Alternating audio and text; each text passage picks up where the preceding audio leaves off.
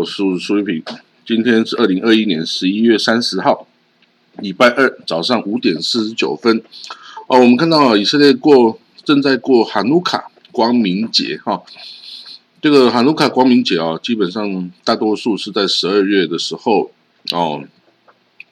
但是它因为是循犹太历哦，犹太历是阴历哈，它是看月亮的。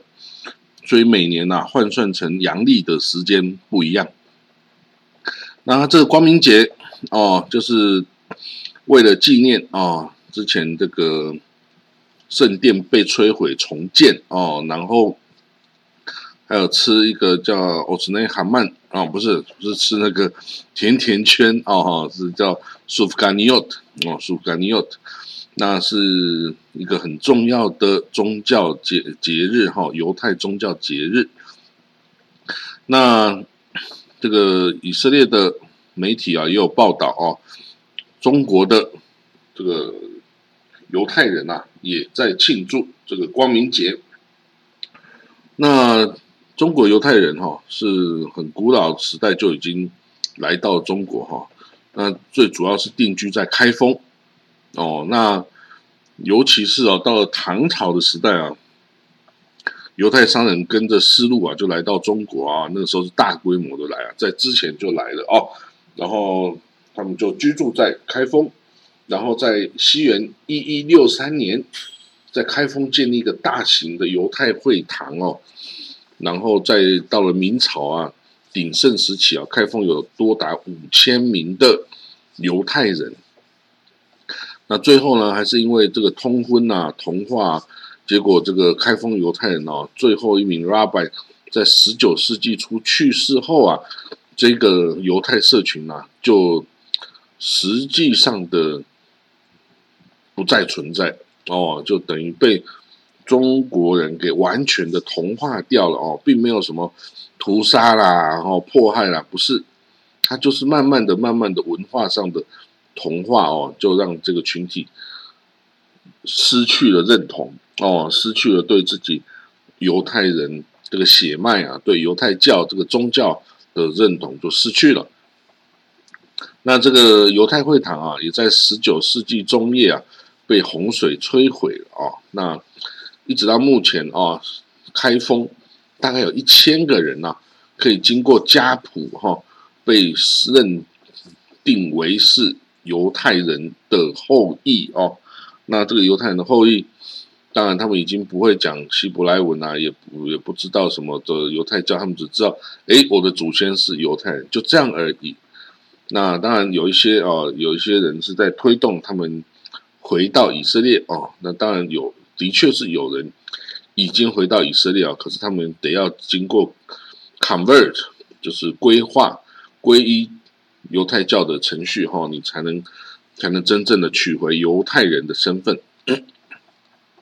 好，我们看到下一个新闻哈，这个昨天啊，这个在维也纳、美国、伊朗啊等欧洲各国啊，英、中国、俄罗斯等等，重新重启啊伊朗核武谈判。但是呢，来自伊朗的谈判团队啊，就提出很多欧洲外交官认为是根本不切实际的要求啊。所以大家觉得说，你们好像是完全的就不在意这个谈判，也完全没有想要恢复这个谈判哦。那这个当然一开始是美国总统川普啊，二零一八年放弃了这个协议啊，这导致今天这种局面。但是呢，伊朗现在完全没有任何诚意想要恢复这个这个核武谈判跟这个核武机制哦。这个监管的机制哈，那看起来这个事情似乎是认为只有以色列的这种军事手段才能够解决这个问题的吗？是这样子吗？那如果这样子，那这个真的是外交的说外交官的失败哈。如果等到这个动武了之后啊，就是外交官的失败。那伊朗他只想要解除制裁。而根本不想要谈论核武的问题啊，那这个根本就不切实际啊，有没有？这个你这样子玩，西方能接受吗？你只要人家解除制裁，但是你不想要在核武协议上让步啊？这是可能的吗？这也是不可能的呀。所以呢，这个还有的吵了哈。如果吵下去没有结果的话，恐怕动武哈不是不可能哦。这个中东动武本来就不是什么了不起的事哦。这个打仗空袭都不是什么哦世界末日的事情哦，就打吧，打个结果出来，总是会有个解决啊，不然大家悬在这里哦，没办法动什么动作。那当然，这个核武谈判上啊，这个伊朗也试图要找更多的盟友嘛。那当然，中国、俄罗斯是他。所谓的邪恶轴心，然后哈，邪恶轴心的朋友哦，那其他呢？他还有其他的朋友吗？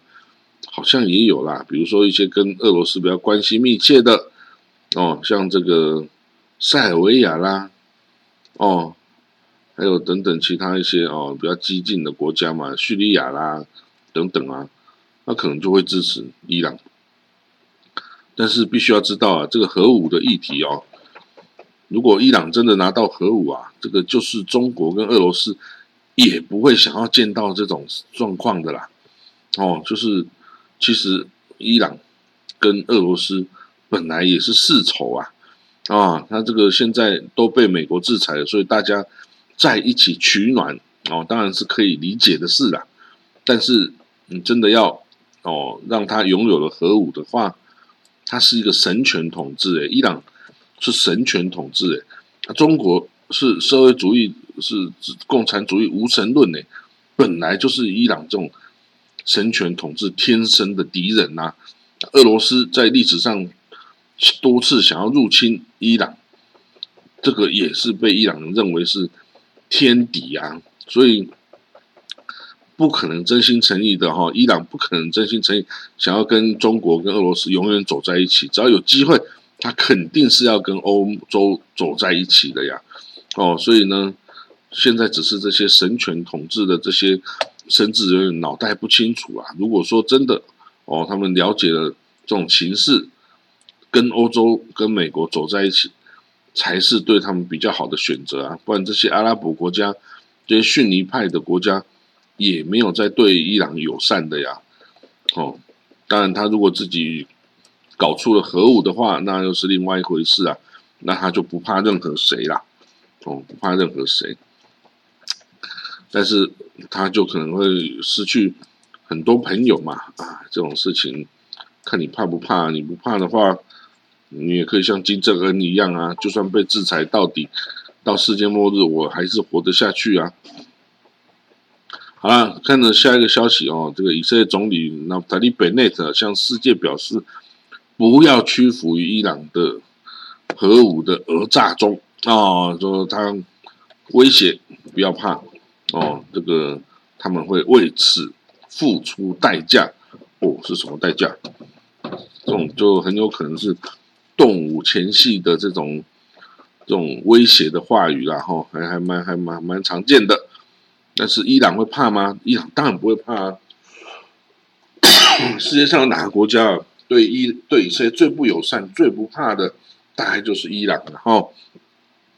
所以呢，以色列也不也到目前为止也没有真的去攻击伊朗哦，也是有它的道理哦，因为它的武力是真的很强大哦。那加上他的武装羽翼哦，这珍珠党啦，这些这个伊斯兰圣战组织啦等等哦。这个都很强大哈，所以这个真的不是随随便便哦，你就可以搞定伊朗这么一个大的国家哦，而且敌对的是一些少数人呐哈，是少数这些神职人员。其实伊朗一般民众啊，跟以色列啊，是不是敌人啊？不是敌人。嗯，不过当然要讲这些也没有用，因为决定事情的还是这些。哦，领导人呐，哦，不是这些一般民众哦。好，我们看到土耳其总统埃多安哦，他正在采取计划哦，采取措施啊，改善和以色列的关系，也同时改善阿联大公国、埃及等等各国哈，这个跟土耳其的关系。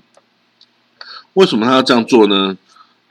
这跟当下的土耳其的经济这个大衰退可能有关，我只能说可能有关，因为啊，以土耳其的货币里拉哦，在最近大幅大幅的贬值哦，那贬值的幅度真的，我跟你讲是吓死人的程度。就是在几年前，我说几年前，大概四五年前哦，大概一个美金可以换到四到五个里拉，但是呢，在现在。